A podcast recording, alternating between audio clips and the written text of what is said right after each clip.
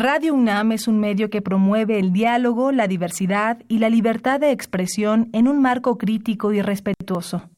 Los comentarios expresados a lo largo de su programación reflejan la opinión de quien los emite, mas no de la radiodifusora.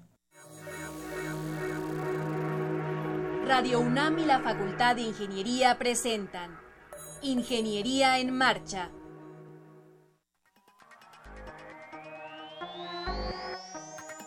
un espacio dedicado a la divulgación del quehacer de la Facultad de Ingeniería. Ingeniería en Marcha.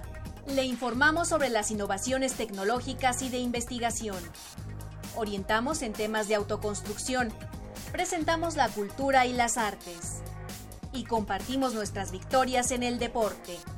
Ingeniería en Marcha. Un programa pensado para vincularnos con usted. Ingeniería en Marcha.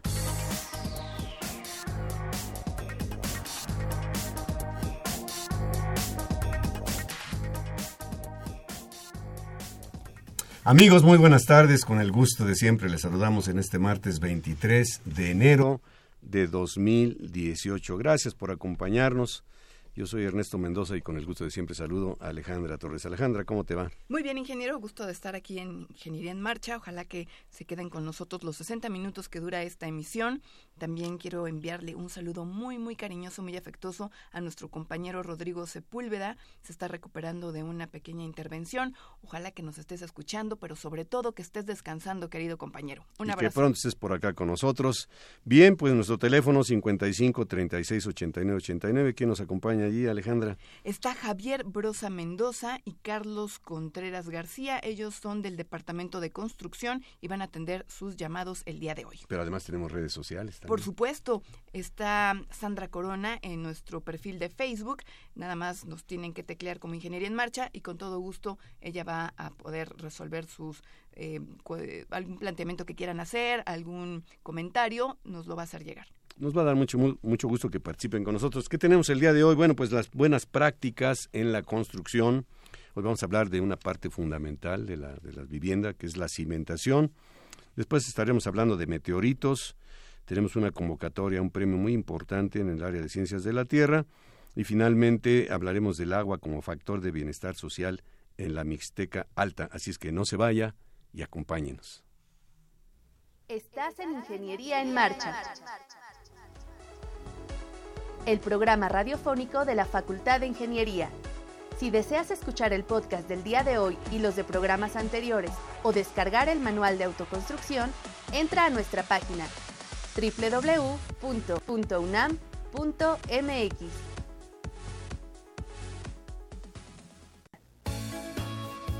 Buenas prácticas en construcción.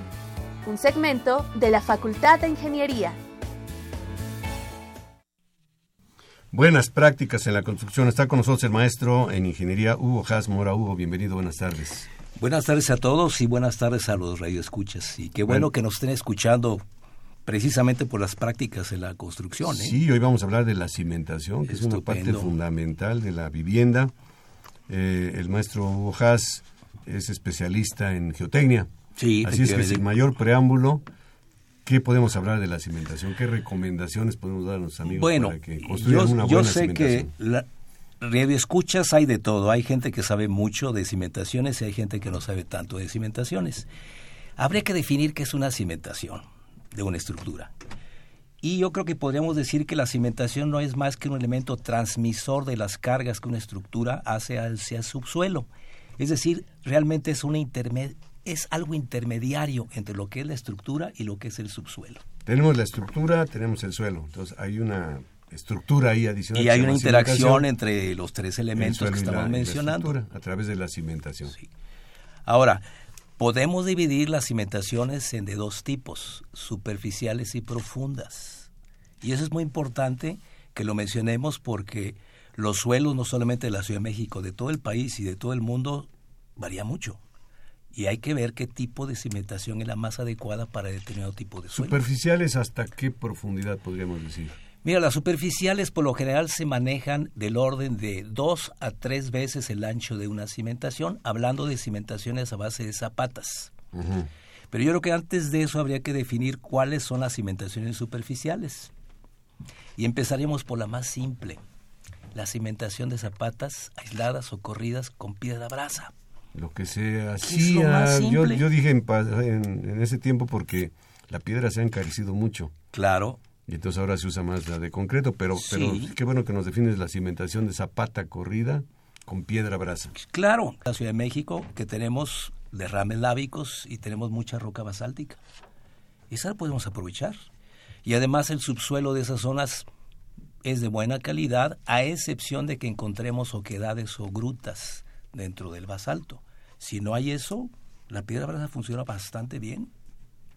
Todo el sur, ciudad universitaria, Alejandra, está llena de basalto. El, el segundo tipo de cimentación podría ser el concreto simple hasta concreto reforzado, que serían zapatas aisladas o corridas, que las utilizaríamos también para suelos que tendrían magnífica capacidad de carga. La siguiente superficial sería la losa de cimentación para suelos malos. A, ver, perdón que te interrumpa, dices magnífica capacidad de carga. ¿Cómo podemos identificar si un suelo tiene buena capacidad de carga? Lo más simple que se hacía en el pasado y que todavía se sigue haciendo es el tacón o la silla, que era algo que se utilizaba en, muy en el pasado, ¿no? El tacón del zapato. El tacón del zapato o la silla, que había que sentarse en la silla y ver si realmente se hundía o no las patas de la silla. Quedaba una idea así, muy a grosso modo, de si el suelo era resistente o no. Pero la recomendación que yo les haría a, la, a la población sería que hicieran un pozo, un pozo simple con pico y pala, que puede llegar a un par de metros y que ven a ellos ahí directamente el subsuelo que tienen ellos en su terreno. ¿Qué tipo de material? Exacto, ¿qué tipo de material? Sobre el cual van a desplantar la vivienda. Exacto. Y luego hacia acá, hacia el centro, diciendo. Hacia el centro ya las cosas varían porque si nos referimos a la Ciudad de México tenemos una zonificación estratigráfica que está dividida básicamente en tres zonas, aunque ya los reglamentos nuevos hacen subzonas. Vamos a hablar de las tres zonas nada más, la zona 1, zona 2 y zona 3.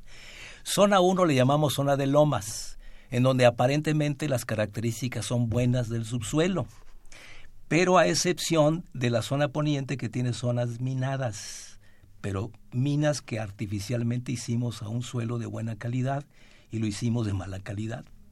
Zona por acá por Tacubaya. Sí, Tacubaya, toda la zona de Álvaro Obregón, etcétera. Toda esa zona de poniente, pues sí tiene sus bemoles. Santa Fe inclusive. Y la zona 2 es la zona intermedia, que le llamamos zona de transición. Y la zona 3 es la zona del lago, la zona de suelos malos, en donde realmente hay más problemas para poder edificar cimentaciones de estructuras o de viviendas. Oiga, maestro, y en ese tipo de suelos la cimentación debe de ser acorde al tipo de terreno. ¿Ahí qué se, qué se recomienda? Claro, totalmente. Por ejemplo, en el reglamento de construcciones tenemos por ahí que la zona 3, que es la zona más mala que tenemos en la Ciudad de México, no se admiten para cimentaciones superficiales descargas de más de 5 toneladas metro cuadrado. O sea, si tenemos más de 5 toneladas metro cuadrado, tenemos que optar por una habitación de otro tipo, que podría ser profunda o semiprofunda. Eh, eh, Hugo, estamos platicando con el maestro Hugo Haas Mora. Y si usted tiene alguna pregunta, algún comentario, estamos a sus órdenes en el 55 36 89 89. Ahora que ocurrió lo del sismo y que fuimos por ahí a hacer algunas visitas, llegamos a, unidades habitacionales en donde tienen cajones de cimentación. Esas son las intermedias. acerca de eso? Esas son las cimentaciones intermedias que no son ni superficiales ni profundas, sino que se aprovecha una circunstancia es que quitar el, parte del suelo, del peso del suelo, y sustituirlo por peso y cimentación. Pero cajones vacíos de tal manera que nosotros estemos compensando parte de la descarga con la descarga del suelo. Y eso se utiliza mucho para viviendas de dos, tres niveles en la zona 3, que se utilizó mucho en unidades habitacionales. Pues el, peso que le estamos quitando al terreno al hacer la excavación lo sustituimos por el peso de la propia excavación y se forman cajones, pero le llaman cajones estancos. Eso es importante decírselo a las personas. Claro. Porque cuando íbamos por allá nos decían, es que están llenos de agua y nos dijeron, así me lo dijeron a mí, que tenían que estar parcialmente llenos de agua. Le dije, no, hasta donde yo sé. Este, no soy especialista en geotecnia, pero lo que a mí me enseñaron es que esos cajones se le llaman estancos porque deben estar secos. Sí, efectivamente. Lo que sucede es que la práctica que generalmente habíamos estado utilizando en los cajones era dejarlos permeables. O sea, a final de cuentas el suelo reconocía, el agua que está en el subsuelo reconocía la entrada al cajón y lo llenaba de agua.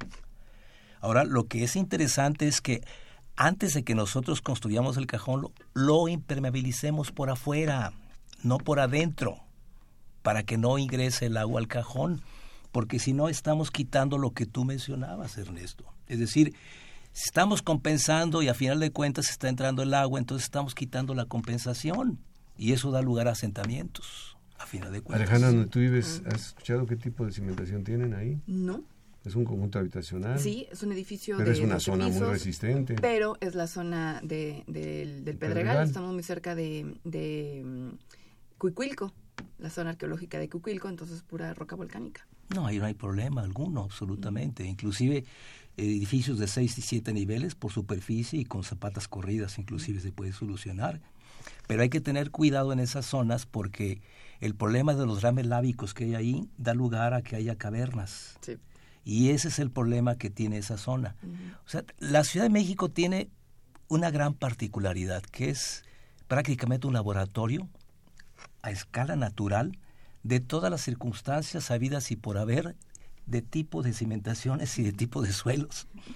Tenemos uno de los suelos más difíciles del mundo, pero quienes compiten con nosotros son los suelos de la, de la península escandinava. Esos suelos también son difíciles. Pero sí es un gran reto para los mexicanos el construir aquí en la Ciudad de México.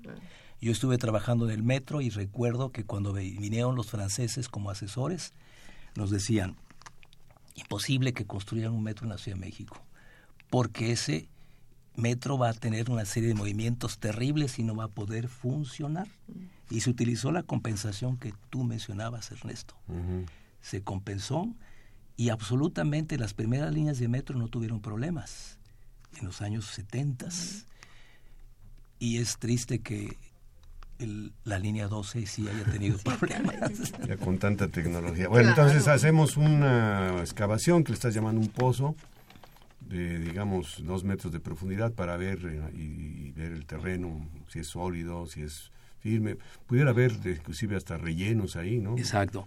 Y qué bueno que mencionas rellenos, porque si queremos cimentar una estructura, tenemos que evitar desplantarnos en zonas de rellenos, porque hay muchas zonas en la Ciudad de México que los utilizaron como rellenos tiempo atrás, y los rellenos desafortunadamente no fueron escogidos y hay materia orgánica que está en proceso de descomposición y que afecta a final de cuentas a las estructuras por movimientos diferenciales. Movimientos diferenciales son movimientos diferentes que puede tener una estructura. Bueno, nada más va- vamos a hacer una pequeñísima pausa para comentar eh, que vía Facebook David J. Vázquez Cupido dice saludos a mis grandes profesores, excelente programa. Jack Sánchez dice saludo al ingeniero Hugo Haas. Y adivinen, Rodrigo Sepúlveda, nuestro conductor, dice, sí, los Ah, estoy escuchando. Muchos saludos, saludos, a todos". Rodrigo. Ah, pues saludos a Rodrigo. Un abrazo, Rodrigo. Un abrazo. Salud, Rodrigo. Acuérdate de la música, Rodrigo. ¿eh? Ya hiciste la, el cajón, digo, el- el- el, este, la excavación, y si ves que es un suelo más o menos donde el pico entra con cierta dificultad, todo quiere decir que es un suelo resistente.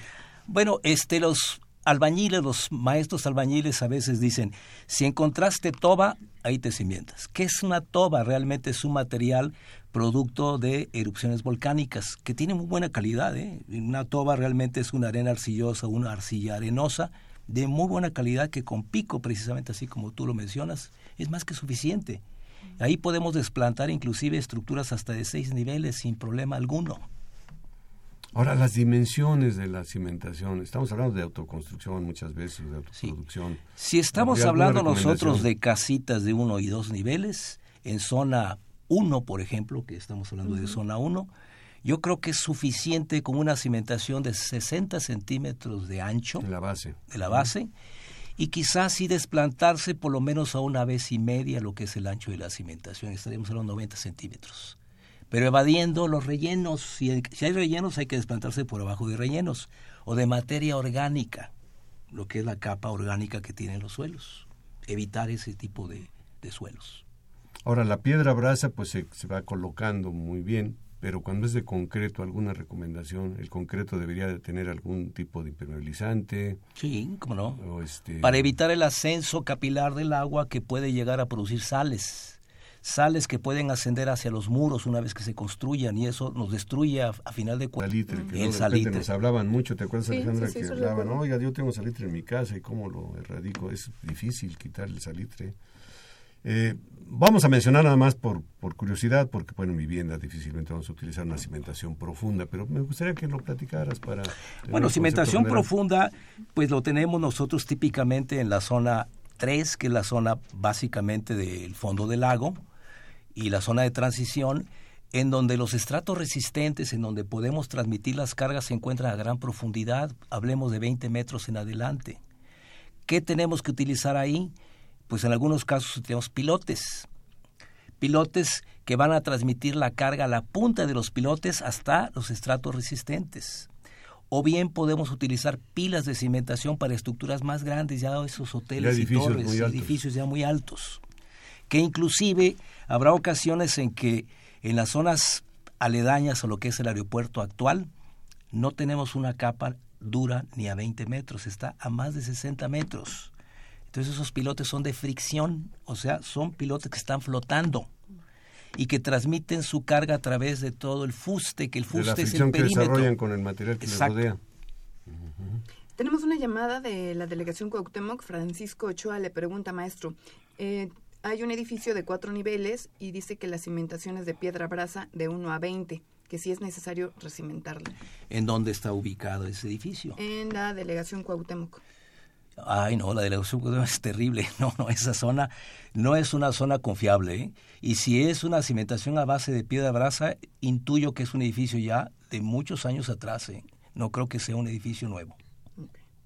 Habría que pensar en una Habría que pensar y hacer por ahí investigación de la cimenta, cimentación de piedra brasa. No vaya a ser que sea una piedra brasa que esté seca.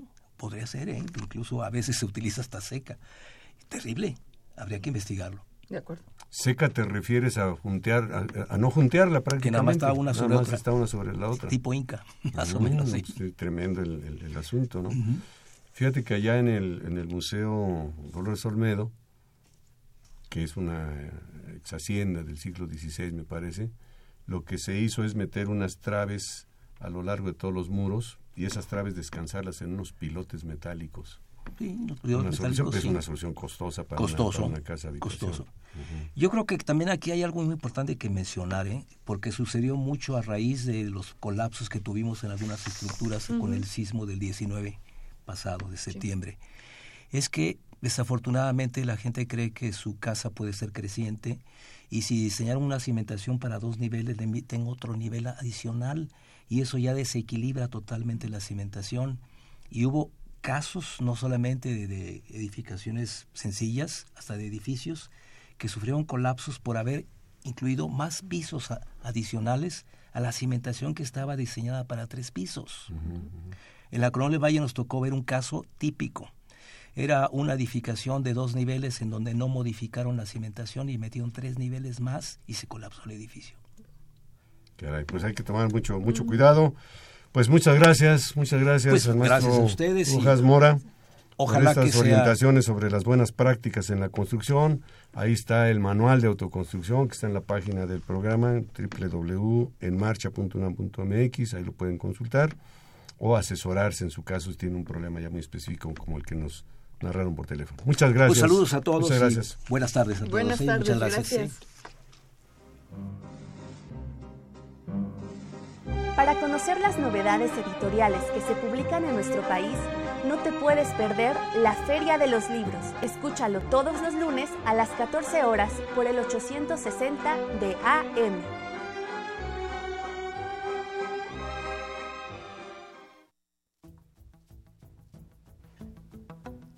Les compartimos que en el portal web de la Facultad de Ingeniería se han publicado los documentos, acuerdo por el que se establecen políticas institucionales para la prevención, atención, sanción y erradicación de casos de violencia de género en la Universidad Nacional Autónoma de México, y Protocolo para la atención de casos de violencia de género en la UNAM. Están a su disposición a través del botón de acceso Igualdad de Género ubicado en la página de inicio del portal web de la FI www.ingeniería.unam.mx. Qué bueno que siguen con nosotros. Seguimos en Ingeniería en Marcha. Ahora tengo mucho gusto en presentar al doctor Enrique González Torres. Él es jefe de la División de Ingeniería en Ciencias de la Tierra. Doctor, bienvenido. Buenas tardes. Buenas tardes. Muchas Buenas gracias. tardes, buenas tardes, doctor. Y está también con nosotros Flor Elizalde. ¿Cómo estás, Flor? Bienvenida. Bien, muchas gracias. Alumna de la Facultad de Ingeniería. Bueno, vamos a platicar de un tema bien interesante sobre el meteorito Allende. Nos gustaría que nos dijeran primero qué es un meteorito y luego ya entremos a hablar de este en particular, el, el Allende. ¿Qué te parece, Flor, si empezamos contigo y nos platicas qué es un meteorito? Claro que sí. Eh, bueno, un meteorito, eh, como nosotros los geólogos lo conocemos, es, por decirlo, una roca que proviene del espacio exterior, no es de aquí de la Tierra. Y bueno, por sus composiciones permite a nosotros investigar mucho acerca de su origen ¿no? y el origen de la Tierra. Doctor, ¿cómo se investiga o cómo se investigó? Porque el meteorito Allende cayó hace ya varios años aquí en, si mal no recuerdo, por Chihuahua. Por Chihuahua, sí, precisamente en una localidad que se llama Allende, muy cerca de, está entre Parral y Jiménez. Y como decía Flor, los meteoritos este, es, eh, son rocas que se formaron en las etapas tempranas del sistema solar, de ahí su importancia. Y esas, esas rocas este, ya no formaron parte de planetas y quedaron así errantes eh, en las etapas primigenias del sistema solar. Esos asteroides se iban integrando, se iban acrecionando, había altas temperaturas y muchos no llegaron a esa etapa y se quedaron ahora sí que vagando. Cuando caen a la superficie se les llama meteoritos. Entonces, un meteorito es un pedazo de un asteroide que incursionó en el planeta Tierra. Este meteorito Allende se puede visitar, se puede ver. Es el que está ahí en Tacuba número 5, en el Así Palacio es. de Minería. Así es. Así es, está en museos y tiene una historia muy particular porque es un meteorito que se pudo ver cuando cayó. Cayó hace casi 49 años, el 8 de febrero cumple 49 años de que cayó, en la madrugada, muy ¿Cuándo, poquito. ¿Cuándo cayó? Yo no lo apunté. ocho de Ca- febrero. 8 de febrero de eh, el año de eh, Del se me- 69. de 69, Ah, 69. que es un año muy emblemático porque cayó meses antes de que la primera misión eh, que alunizó en la Tierra, la Apolo 11, Ajá. llegara a la Luna. Entonces, al caer, pues este generó un impacto muy importante en la comunidad científica y llegaron así científicos de todo el mundo a llevarse sus muestras, ¿no?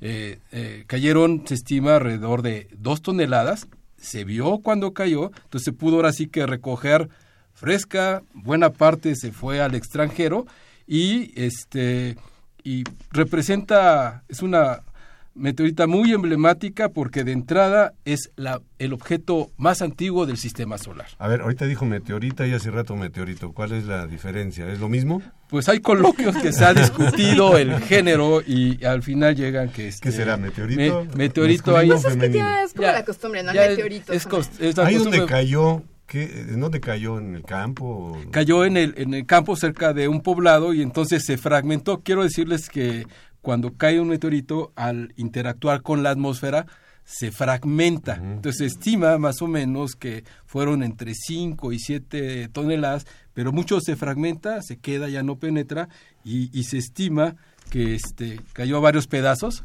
Los más grandes, más o menos, que se tienen reportados, fueron del orden de poco más de 100 kilos, 110 kilos grandes, y muchos, este, los mismos que los recogieron, los fragmentaron, porque cuentan las crónicas que las empezaron a pagar los científicos, oye, recógeme estas, y entonces la partían y pagaban X cantidad, Por un entonces, entonces llevaban pedacitos, pero luego se dieron cuenta, entonces pudo haber otros quizás más grandes, pero sí cayó y se dispersó, o sea, se dispersó en una área este amplia.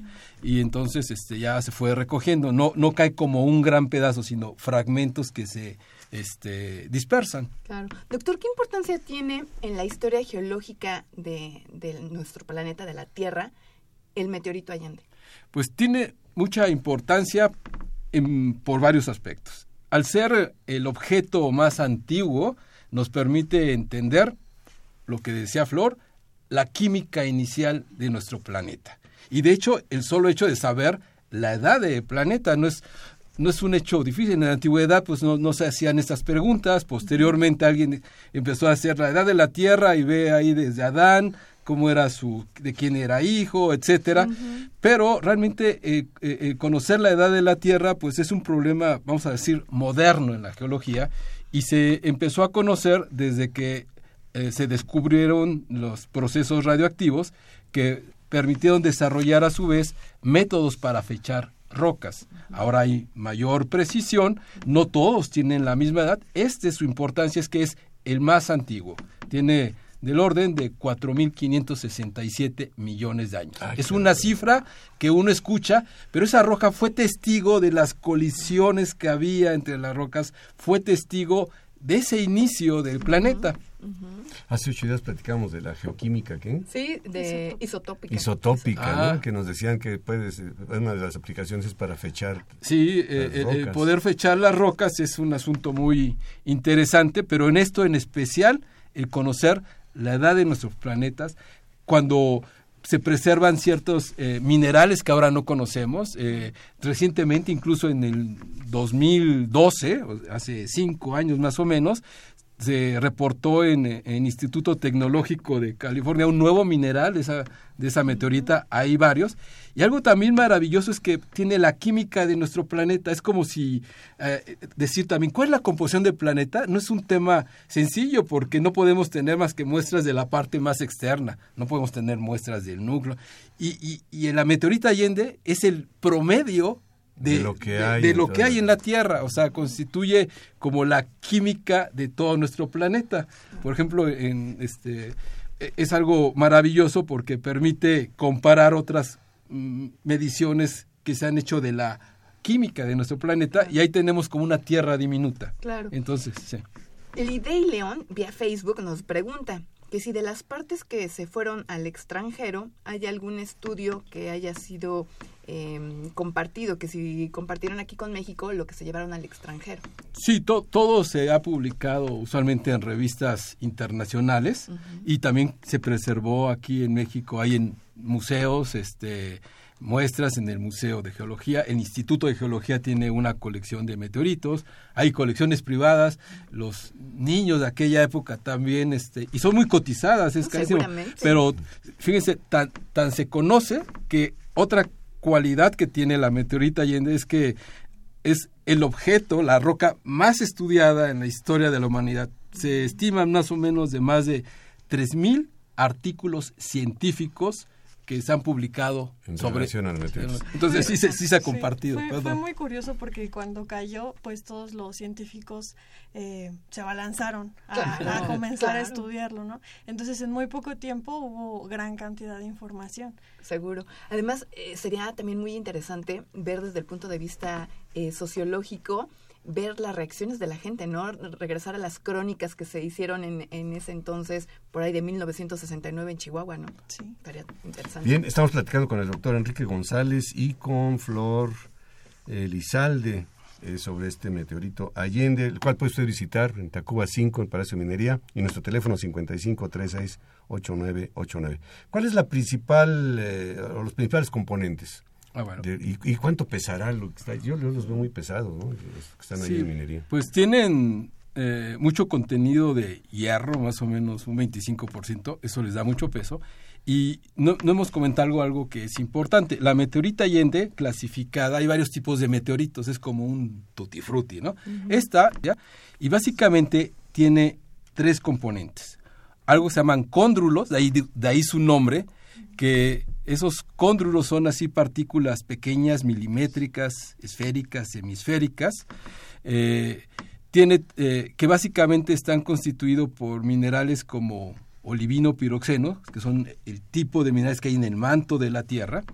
Luego tiene algo que se llama unas inclusiones que se llaman ICAS, inclusiones de calcio y aluminio, y toda una matriz muy fina que es básicamente polvo cósmico. Serían los tres componentes y esos ICA son precisamente las partículas más antiguas que se han fechado en el, en el sistema solar. ¿no? Entonces ahí está mm, la, el inicio de, del sistema solar y entonces pues para nosotros los geólogos hay como tres fuentes de información para conocer la edad de la Tierra. Los meteoritos, que es este caso, meteorita Allende, las rocas más antiguas del planeta que no tienen esa edad porque se están reciclando y la tercera, los planetas. Cada vez se trajeron también muestras lunares que en Universum hay de la misión Apolo este, la, la, que recogieron las muestras, creo que fue el 13 o 14, perdón, eh, recogieron una muestra y, y es el material que podemos tocar, ya no es la inferencia astronómica que el espectro y que tiene su sustento, pero este es tangible, se puede tocar, sentir, ver. Este, y entonces sí. y seguir aprendiendo, ¿no y seguir aprendiendo, sí. Flor, cuando entraste a la Facultad de Ingeniería, ¿te llevaron a conocer el meteorito Allende? ¿O tú fuiste por tu cuenta? Platícanos un poquito de eso. Eh, bueno, del meteorito Allende, ya dijo el doctor, el más grande está en el Palacio de Minería. Uh -huh. Hay un ejemplar en el Museo de Geología uh -huh. y tengo entendido que también en el Museo de Historia Natural hay un ejemplar. Y no, yo fui sola y pues básicamente normalmente nos llevan al Museo de Geología. Sí. Eh, es donde más se puede uno aprender de geología, ¿no? Los ejemplares que están en el Palacio de Minería son algo impactante. Sí, como dices, el peso es algo increíble, ¿no? Eh, yo creo que si se te cae uno, pues te mueres. sí. Yo tengo una pregunta. ¿Es, ¿Estos meteoritos que están ahí en exhibición se protegen con algo o están así al intemperie? Porque no sé si se puedan... Últimamente les dan cierto mantenimiento déjenme decirles que cuando entran en contacto para entrar en la tierra se funde, o sea, uh -huh. y entonces este últimamente sí les dan así como una protección, pero usualmente pues son materiales que están ahora hay eh, de las que hay ahí en el Palacio de Minería, este también hay otros ejemplares de meteoritas metálicas. Y, y, quiero también comentar, porque a mí se me hace muy importante, en, en, la, ella no llevó clases conmigo, pero en el curso que damos de introducción a la geología física, se habla del origen de la Tierra y del sistema solar. Y en el Instituto de Geología me prestan un ejemplar, no muy estético, así de ese, porque son... Eh, y, y, siempre se los llevo y hasta se toman ahí la, la foto, la, foto, la, la tocan, selfie, se emocionan. Y yo les digo, como comentaba Kerr Sagan, que quizás cuando uno ve así una noche estrellada siente nostalgia porque parte de nosotros está en esas estrellas y parte de las estrellas. Y al tocarlo a lo mejor parte de algún átomo de alguna otra meteorita anda circulando en nuestro torrente sanguíneo y sí se emocionan, les digo, nunca van a tocar, entonces les llevo eso, sí. una palacita, una meteorita metálica, entonces es como si tocaran el núcleo, como si tocaran el manto o como si abrazaran toda la Tierra. por, ahí, por ahí leí que van a hacer una perforación, ahora sí hay un proyecto para en el, en el manto de la Tierra, ¿no? Pues sí, hay intentos ahí, la, la, tecnología cada vez nos permite no sé hacer si cosas hacer. inimaginables que sí, este, eh, hay, hay proyectos interesantes, de hecho incluso hablando de meteoritos, este, actualmente o, o ya terminó un proyecto muy importante que tiene la UNAM, el doctor Jaime Urrutia, con la Universidad de, eh, de Yucatán, un pozo muy profundo para ver fragmentos de, del impacto meteórico. Ahí no se preservó o no tenemos acceso al material como tal, pero sí al cráter que, que dejó ese impacto, que fue parte también de la riqueza petrolera, curiosamente, de México, porque fragmentó rocas que ahora son las, este, las almacenadoras de los yacimientos mexicanos. Doctor, ¿qué cree? Flor, se nos acabó el tiempo.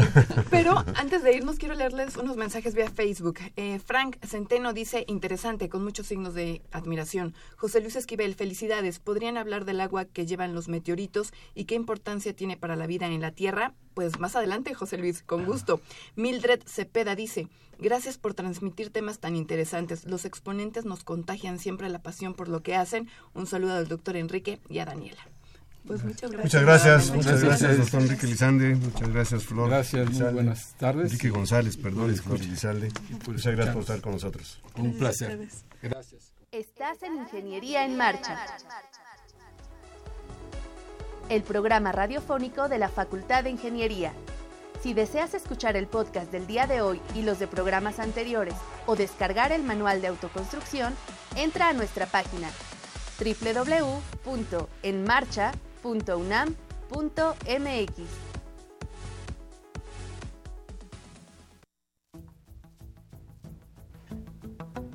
Les compartimos que en el portal web de la Facultad de Ingeniería se han publicado los documentos Acuerdo por atención, sanción y erradicación de casos de violencia de género en la Universidad Nacional Autónoma de México y Protocolo para la atención de casos de violencia de género en la UNAM. Están a su disposición a través del botón de acceso Igualdad de Género ubicado en la página de inicio del portal web de la FI www.ingeniería.unam.mx. Gracias por continuar con nosotros. Estamos ya de regreso. Nuestro teléfono 55 36 89 89. Y nos acompañan ahora en el estudio la doctora Rosa Isela Gluyas Fitch. Rosy nos ha dicho que le digamos. Bienvenida, buenas tardes. Muchas gracias. Directora de la Fundación Alberto Balleres. También está con nosotros Jorge Rodríguez Gómez, gerente de desarrollo organizacional del Grupo VAL. Bienvenido, Jorge. Y Laura Ansúrez Mosqueda, enlace de la Fundación UNAM. Bienvenida, Laura.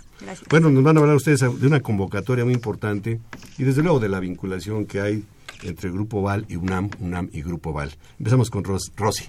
Bueno, pues muy contentos porque eh, pues este este premio, ¿no? El premio Val UNAM Ciencias de la Tierra 2018, pues es una gran muestra del tipo de sinergia y de vinculación que debemos de construir entre los sectores, el sector académico, en este caso la UNAM, y los diferentes sectores productivos de nuestro país que, que están representados en nuestro grupo, ¿no?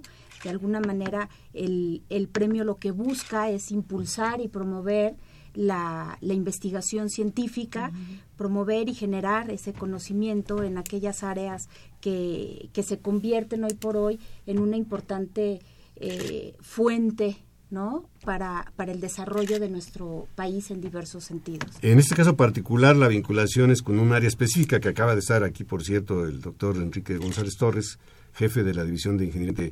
Así lo debemos entender, este Jorge. Así es, así es. Eh, eh, está enfocado a, las carreras de ciencias de la Tierra, principalmente las, las carreras de geología, geociencias, ingeniería de minas y metalurgia, eh, geofísica, geológica, petrolera, química metalúrgica, energías renovables, geomática, topografía y geodésica. Esas son las, las carreras en las cuales se está enfocando este, este premio. ¿Qué les parece si nos platican cuáles son las bases?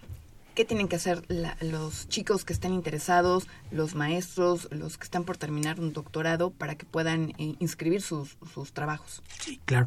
Mira, eh, deben de ser alumnos que hayan concluido su plan académico y que hayan presentado su tesis, principalmente en tres categorías. Son licenciatura, eh, maestría y doctorado. Que ya hayan presentado la tesis. Exactamente, desde el 2016. Desde el 2016 hasta nuestro último día de recepción de trabajos, que es el día 26 de, 26 de enero, este, este próximo viernes. Eh, ah, y bueno, esta la, la, participación de los jóvenes puede ser individual o en grupo, en no máximo grupos de tres personas y bueno y que en consecuencia los, eh, los, trabajos que hayan sido este, presentados o sean patrocinados por, por, por entidades privadas o hayan sido presentados en algunos otros lugares quedarán excluidas principalmente. Laura, platícanos un poquito de mm, eh, las páginas que tienen también para poder registrarse, del jurado, quién lo integra. Bueno, la página para registrarse en el premio es www.fundacionunam.org.mx. Ahí encontrarán en nuestro apartado de convocatorias y encontrarán el link en donde pueden acceder a la, al los formatos que están ahí que tienen los que tienen que llenar los, los participantes para poder registrarse y estar este, participando en el premio de, de Valunam. Eh, también los jurados estarán integrados por, por miembros del Grupo VAL y por este, tres personalidades que designe el señor rector por parte de la UNAM, dependiendo también de las de las carreras que estén este, participando de, las áreas ya sea de químicas, de, ingeniería, ciencias de la tierra, este, etcétera. Bueno, ahorita lo que tienen que ver es rápidamente la convocatoria porque les queda muy poquito tiempo. ¿Qué, tiempo, eh, qué es lo que van a registrar? ¿La tesis, un proyecto? No me quedó muy claro eso. ¿Qué es lo que van a registrar los alumnos? Ahorita nos van a registrar sus tesis. Sus tesis. Así es. Así es. Ahorita no se están considerando Entonces el tiempo no es ningún problema. Si ya son alumnos que terminaron, tienen su tesis terminal, simplemente se registran. Exactamente. ¿Y luego qué sigue? ¿Cuál, cuál es el proceso?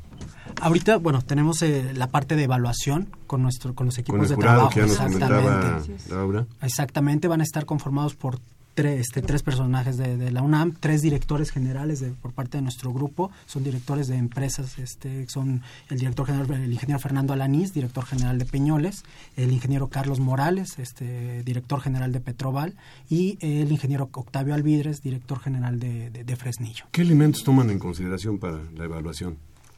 Tomamos eh, innovación, originalidad, entre, entre otros, entre otros, originalidad, aportación, aportación a la generación y aplicación del conocimiento en pro del desarrollo sostenido de México, la, que se pueda publicar eventualmente este trabajo y bueno, que también se puedan haber alguna patente que se pueda crear a partir de estas tesis. Claro. Rosy, platícanos un poquito este, de los premios y de cómo se enteran los participantes de que fueron elegidos, se les llama por teléfono, cuál los es el premios proceso. están muy atractivos. bueno, sí, miren, vamos a premiar primer, segundo y tercer lugar de cada una de las categorías, de licenciatura, de maestría y de doctorado.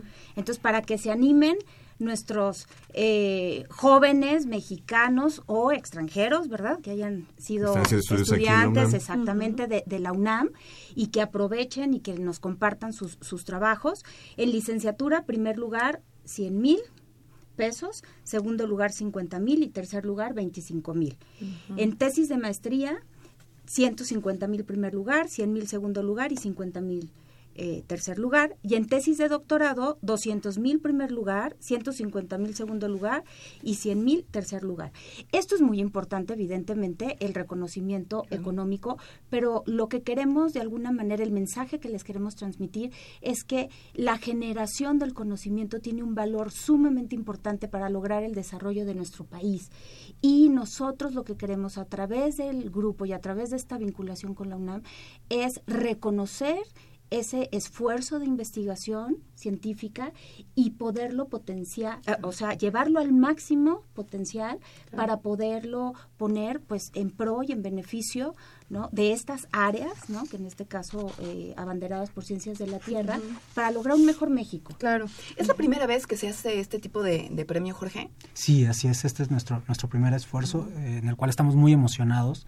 Realmente hemos tenido una muy buena respuesta hemos este, hasta el momento tenemos 40 trabajos este, eh, obtenidos. Entonces este realmente estamos esperando a que el viernes se, se, pero bueno a lo mejor está mal que yo lo diga pero somos muy dados a que ya cuando se va a vencer el plazo va a venir la avalancha de trabajos y seguramente van a recibir muchos más. Pues hacemos la invitación cordial no estamos en tiempos de clases y no nos estarían oyendo ahí en el circuito cerrado de la Facultad de Ingeniería, pero seguramente nos están oyendo, si no el alumno directamente Facebook, algún ingeniero, los familiar, ahí Sandra Corona que está manejando las redes sociales, seguramente pues los invitamos a que participen.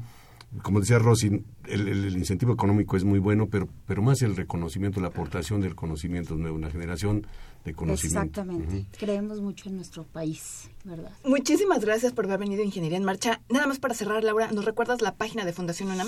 Claro que sí, es www.fundacionunam.org Muchísimas gracias. Gracias por haber estado aquí y ojalá que sea la primera de muchas ediciones de este premio Val. Bueno, y que nos compartan qué, resultados se tuvieron y todo. Excelente. y los siguientes pasos, ¿no? ¿Cómo vamos a promover todo lo que se gracias. A ustedes. Para conocer las novedades editoriales que se publican en nuestro país, no te puedes perder la Feria de los Libros. Escúchalo todos los lunes a las 14 horas por el 860 de AM.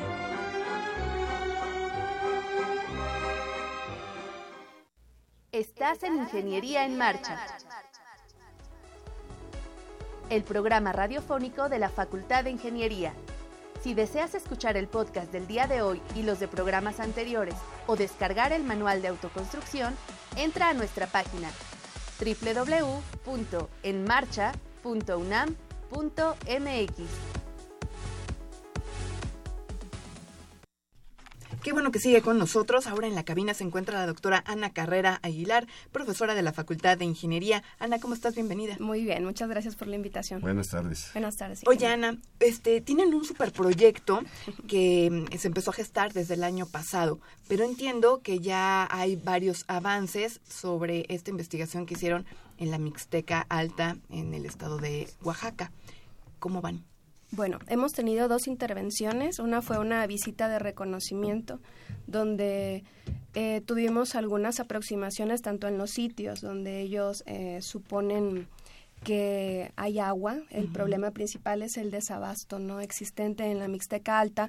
Y la otra fue como ese acercamiento a las autoridades para ver qué es lo que han estado haciendo. Y otra cosa muy importante, eh, qué opina la comunidad, tanto de los hallazgos que ellos han hecho eh, propios, ¿no? Hallazgos propios, como los trabajos que ha hecho eh, las autoridades, ¿no? del pueblo.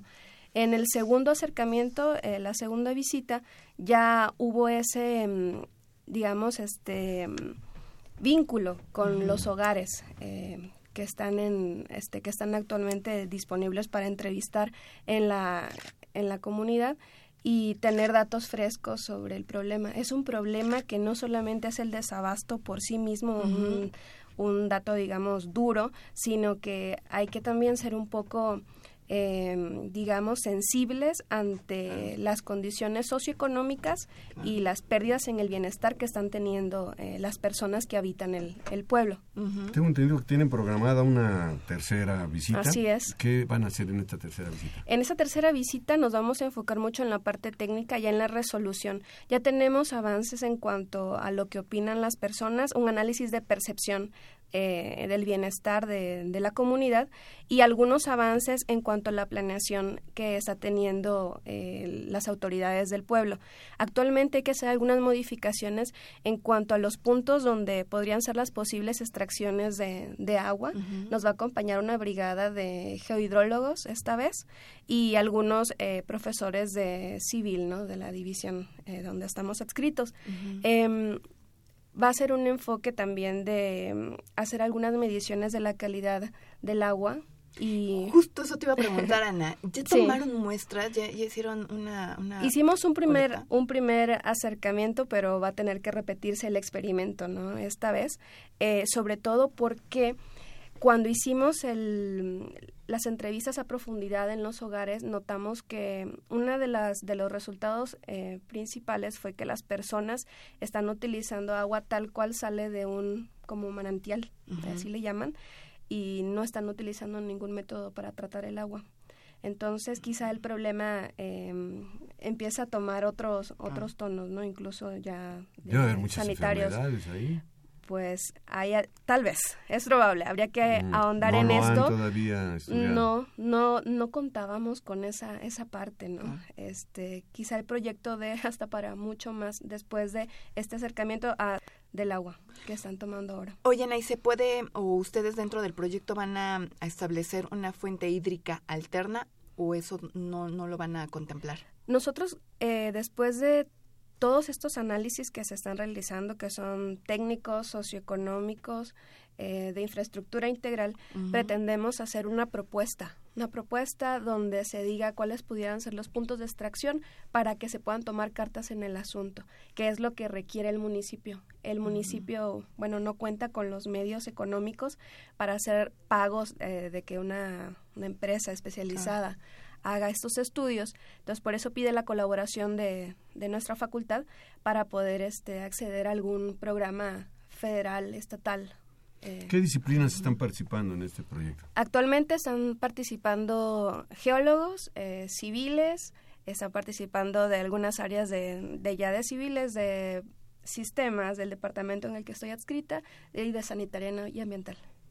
Ana, eh, ¿quién, ¿quién ha ayudado? ¿Alumnos de qué eh, semestre? Ah, eso es muy importante.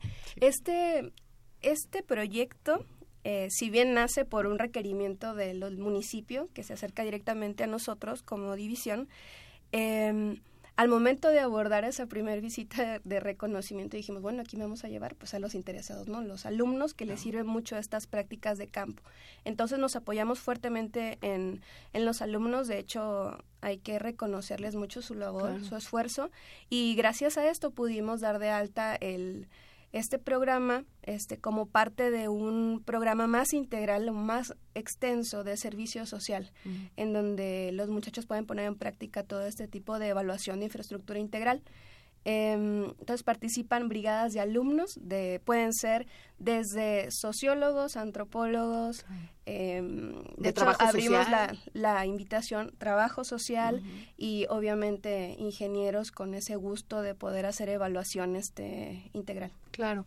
Em, ¿Sabes aproximadamente la población de este municipio? Claro, la reportada oficialmente por INEGI es de 800 habitantes aproximadamente, pero ellos están sufriendo varios cambios en su migración. Eh, la gente, porque obviamente no hay agua, la fuerza productiva se está yendo del, del pueblo y en el último eh, acercamiento que tuvimos, pudimos entrevistar solo 70 hogares compuestos aproximadamente de dos personas por hogar. ¿De qué vive la población? Es, la actividad que reportan, eh, socio, que se reportan nuestros primeros resultados es de autoconsumo, principalmente maíz.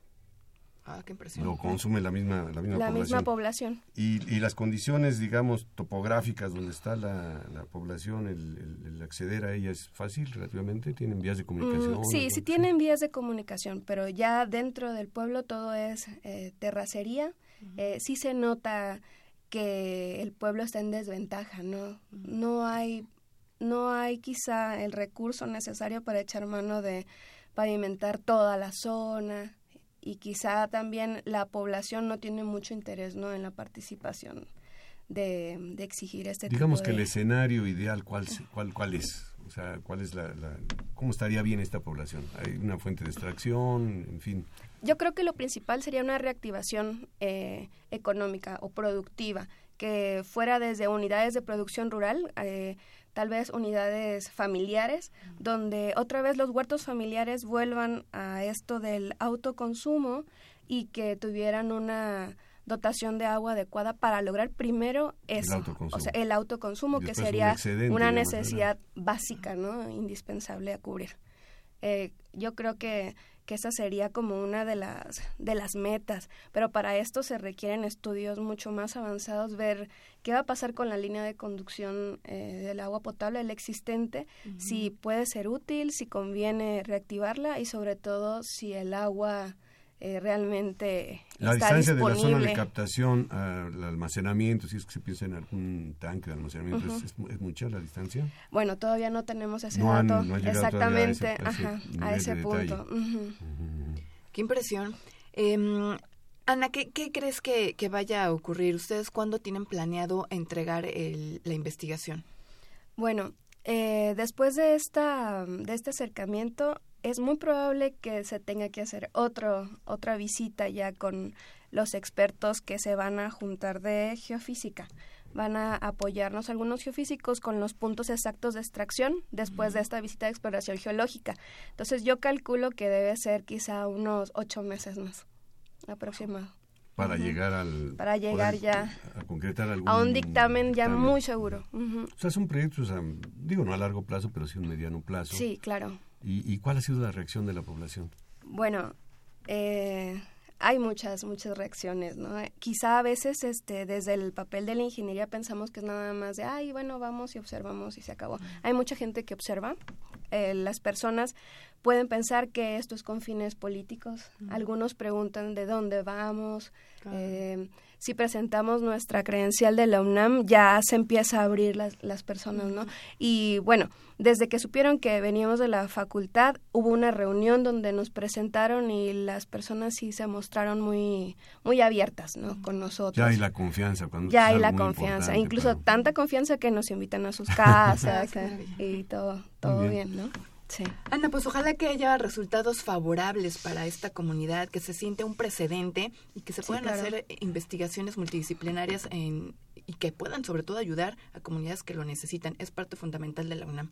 Así es. Muchas gracias, muchas gracias, muchas gracias a la doctora Ana Carrera Aguilar por compartir este proyecto tan importante para uno de los municipios, pues desfavorecidos en nuestro país. Muchas gracias. Bien, nos vamos Alejandra, Vámonos. nos vamos, no me resta sino agradecer el favor de su atención, por supuesto la participación de Pedro Mateos en la producción del programa, de Sandra Corona en las redes sociales y de Socorro Montes en los controles técnicos.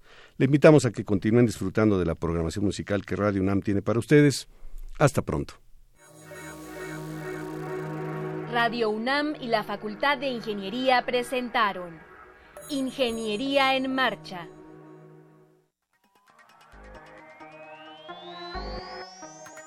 un espacio dedicado a la divulgación del quehacer de la Facultad de Ingeniería.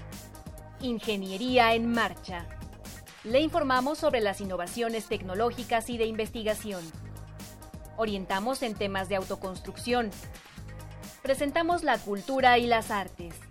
Y compartimos nuestras victorias en el deporte. Ingeniería en Marcha. Un programa pensado para vincularnos con usted. Ingeniería en Marcha.